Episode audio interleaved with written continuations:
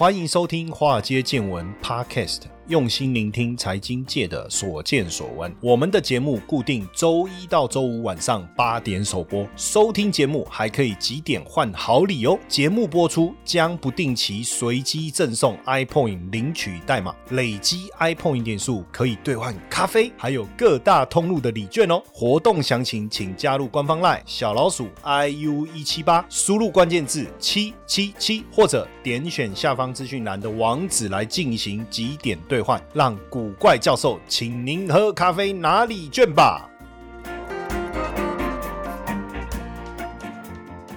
股票市场千奇百怪，见怪不怪。大家好，我是古怪教授谢承彦，今天来聊电池怎么样？这个固态电池终极版的。电池即将问世吗？根据之前商周做的一个报道，讲到台湾的一一家固态电池的新创公司啊，叫做辉能啊，那选在法国要投资超过五十亿欧元来盖工厂哦，主要是要供应这个电动车新一代的电池哦，新一代的电池，那应该会在法国北部的敦刻尔克港。哎，各位有看过《敦刻尔克大行动》这部电影吗？那既然就就是在这个地方哈。那根据这个呃媒体的一个报道哈，预计辉能这座在法国的这座工厂，二零三一年应该能够产产能全开哦，就可以供应七十五万辆的电动车的电池哈。那实际上辉能评估过非常多的地方哦，包含法国、德国、波兰、荷兰、英国十几个国家九十几个地点，最后选在法国。哦，法国敦刻尔克港，这应该是他们的第四座大型的电动车的电池工厂，等于是呼应了法国跟欧盟现在在推动的本土制造的一个政府的一个计划。哦，那这个辉能算是少数几家标榜先进电池技术当中固态电池哦，固态电池。那目前也有跟宾士来签这个合作的一个协议。哦，那到底辉能是何方神圣？哦，现在电动车的心脏就是电池哦，应该算是在呃整个电动车当中最重要的一环，因为占整个成本超过百分之四十，而且也影响了未来整个电动车是否能够普及非常重要的一个环节哦，非常重要的环节。那这个辉能如果它的固态电池真的能够量产的话，哎，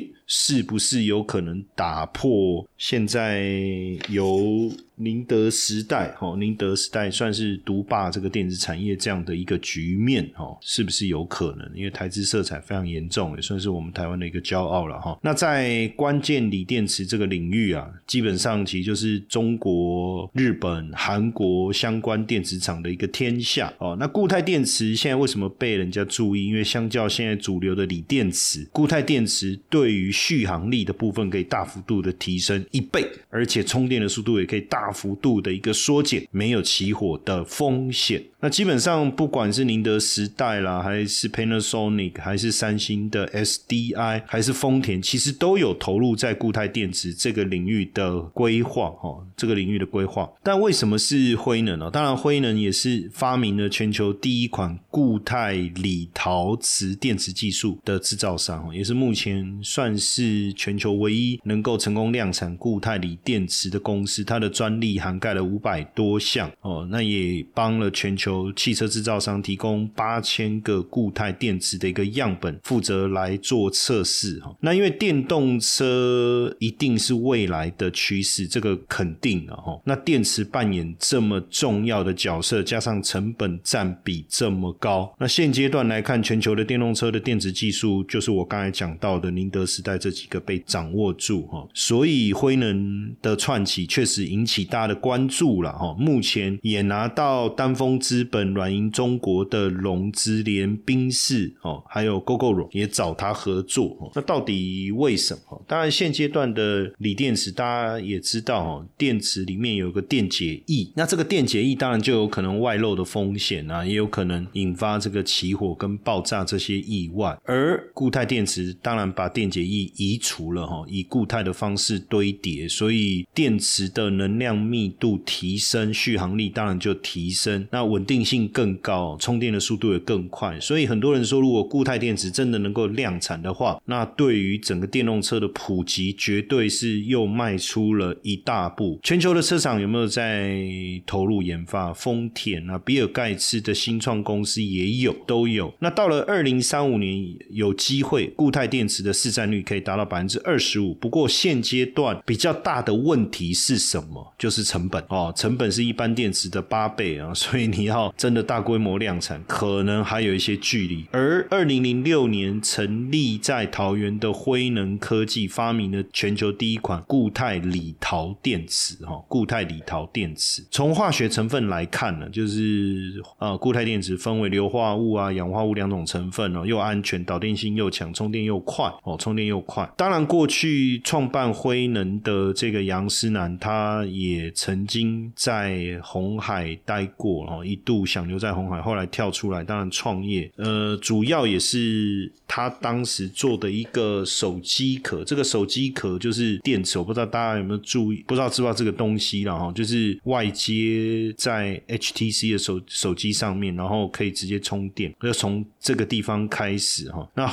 当然，这个宾士看到这个固态电池哦，当然就也很好奇，也回去买了以后去做逆向工程。就我刚才讲到这个手机壳可以充电的这个手机壳哦，可以充电的这个手机壳才二十五美元呢。呃，当时虽然卖 卖的不多了哈，卖的不多。就 HTC，我不知道大家有没有印象，那时候呃，HTC 有一款叫 One Max，它的手机壳就不用再接呃外接电源，就就用这个壳，它基本上就是一个固态电池这样子哦。那当然，宾士毛去研究发现，哎，这个东西有意思哦，有意思，所以也才找到了辉能要来跟他合作。因为如果能够装在这个车子里面的话，那不得了哦。那因为过去几年的时间呢，呃，包含宾士在内的欧洲车厂哦，都有这个辉能都有送送样去做研发哦。对于汽车来讲，当然你的能量密度、安全、快充、成本这些能不能过关，也是一直目前一直在努力的一个方向。最近呢，应该是在今年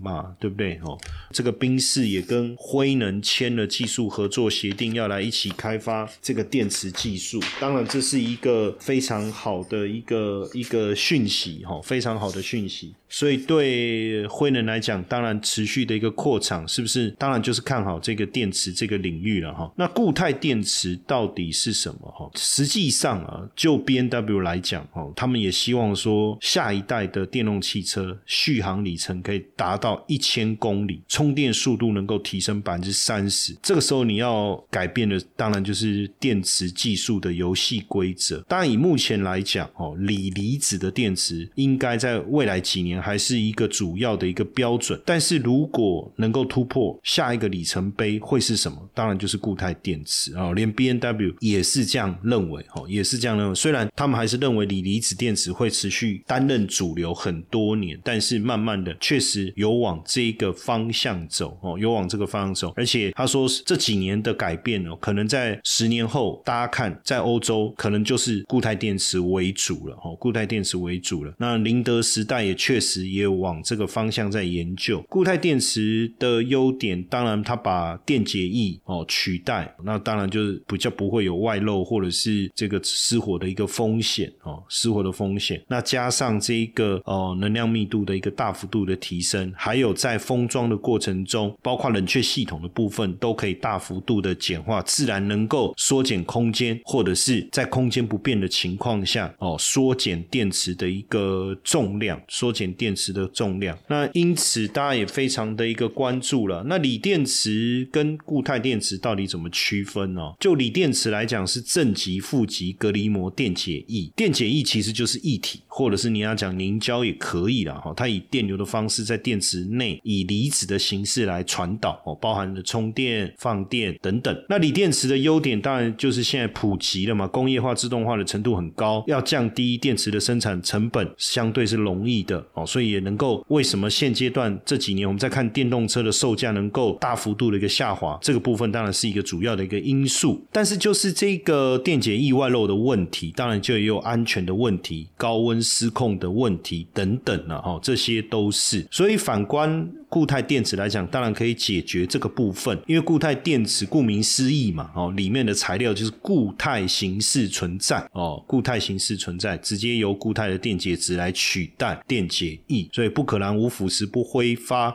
不存在漏液这些问题，那也能量密度大幅度提高的情况下，对于电池的续航力当然有大幅度的一个帮助。只是目前就技术上来讲，制作的成本相对比较高，良率哦良率也比较低，主要是这样。但是以日产在最近所公布的一份日产就是你上了哈，所公布的一份报告哈，他们也计划在二零二五年就要建立一个生产固态电池的工厂，二零二六年能够。投入应用，二零二八年能够完成车辆的一个应用哦，甚至二零二八年生产的电动车直接就是固态电池哈。那当然制造成成本有没有可能大幅度的降低，然后让充电的速度提高三倍哦？这个确实是不容易哦，这个确实不容易。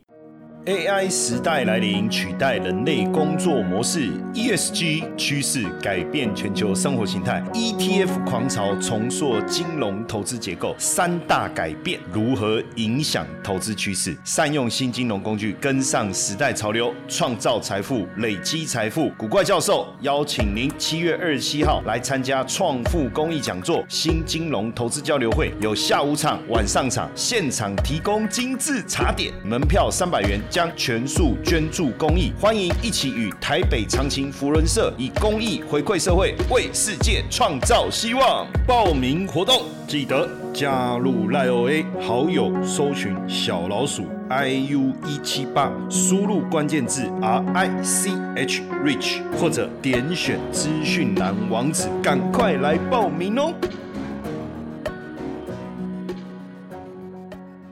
那有另外一家叫 Solid Power 的初创公司哦，其实从去年就开始在帮福特跟 B N W 生产固态电池哦，生产固态电池，所以很明显各大车厂真的以固态电池为努力的一个方向哦。那当然讲到电动车，我们也一直都在关注日本在电动车这个产业的一个发展的一个动态。呃，日本的电动车的起步比较晚，嗯，也不能讲起步比较晚，因为很早就有推呃油电混合啊什么的新能源车的。起步是早了，但是讲纯电车确实哦起步比较晚。那所以目前对日本的电动车车厂来讲，如果要后发先至的话，哦，如果要后发先至的话，固态电池的主导权变得非常非常的重要哈。但是固态电池研发也不是这一两年啊，已经十年了。那为什么很难哈？那固态电池用固体的电解质来取代液体的电解质，主要也是避免着火啦、爆炸啦的问题，因为它。的稳定度相当的高哦，稳定度相当的高。那加上这个充电一次可以行驶的里程数，相对现在的锂电池的技术来讲是多很多。那当然，一九八零年代的时候，固态电池的概念就被提出来哦。虽然商业化的否定的意见是很高，但日本丰田汽车二零一零年使用了硫化物作为固态电池的电解物质，提升了离子的传导度之后哦，整个固态电池的研发又开始活。要起来，哈，活跃起来。呃，在二零二零年底的时候，日本的经济新闻有一篇报道，哈，这篇报道在讲什么？就是日本固态电池实用化加速进展当中，哦，所以确实哦，如果说日本在固态电池这个部分卯足了全力去研究的话，我相信对整个固态电池这个生态的变化会产生很大的一个质变，哦，会产生很大的质变。虽然大家认为说普及的程度各方面啊，还还不是。是这么快？那像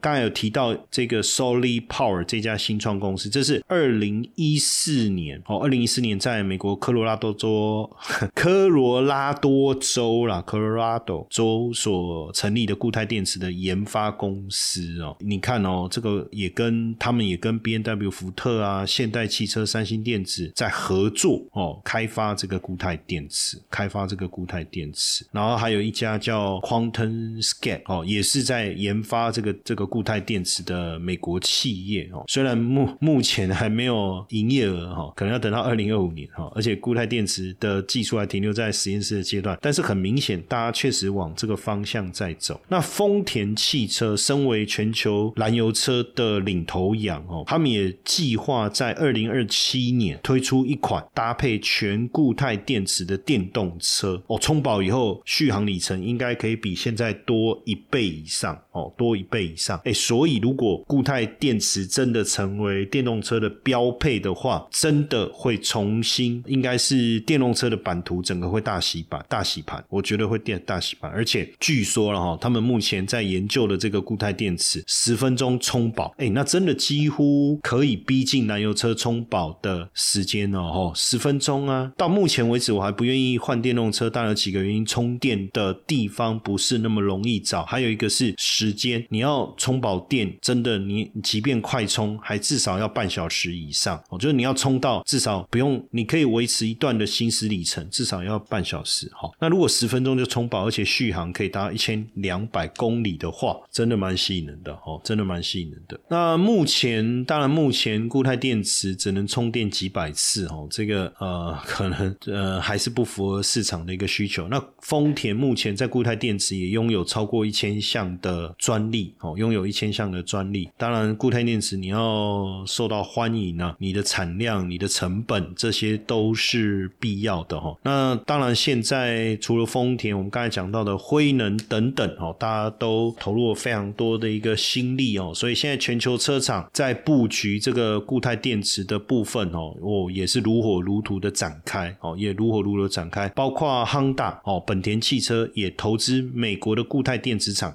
SES，要开发次世代的电池哦。那刚才讲到 Solid Power 啊，QuantumScape 啊，当然还包括中国的国轩高科哦，也往这个方向在努力了哦。那电池的技术，当然从几个面向来去讨论的话，一个是能量密度，一个是寿命，一个是充放电的速度，还有耐热、耐寒、安全性以及商业化的成本等等。哦，以目前来讲，当然锂电池大部分都符合，但就是说电池老化跟热失控的问题，是不是能够在固态电池出现以后有一个很好的一个改善？但，我觉得对大部分用车的人来讲，除了安全之外，哦，充电的速度跟续航力，我相信还是大家考量的一个重点。哈，而且固态电池的碳足迹又少，也符合 ESG。固态电池的供应链因为正负极原料跟传统液态电池没有什么差别，有差异的是在固态电解质跟生产设备。哦，那这个部分因为电解质是固态哦，生产的过程比较简单，回收难度也比较低，所以固态电池应该是比较环保，碳足迹也会更少。那当然，固态电池是一个全新的一个领域啦，虽然不是新的一个发明，但是你要这个大量应用在电动车上面，可能确实还需要一段时间啊。只不过目前我们看到呃相关的电动固态电池的相关这些个股，确实过去一段时间有一些表现哦，有一些表现。那这个部分我们也当然也也在想啊，像赣锋锂业它的子公司赣锋锂电哦，赣锋锂电在这个固态电池上面也有一些新的突破哦。实际上赣锋锂电哦，在二零一六年就成立了固态电池的研发中心了哈。那目前这个技术到底能不能带上来哦？包括跟这个上智智乙还有广汽埃安、高和这些也都开始跟固态电池的生产商在谈合作，怎么样让固固态电池应用在他们的汽车当中哦？那现在宁德时代啊、中航新创啊、国轩高科、福能科技等等哦，也都有相关的一个产品。那加上这个丰田哦，在这个这一方面的一个投入，近几年有可能有一个量产的时间表，包括 B N W 也是一样，包括宾士等等啊。所以或许固态电池将会是电动车能不能快速普及一个非常重要的关键。当然，我也很期待，很期待，因为如果一旦固态电池上来了，我相信整个电动车普及的速度就会更快喽。接下来就是我们今天的彩蛋时间。iPhone 领取代码 H 四七四二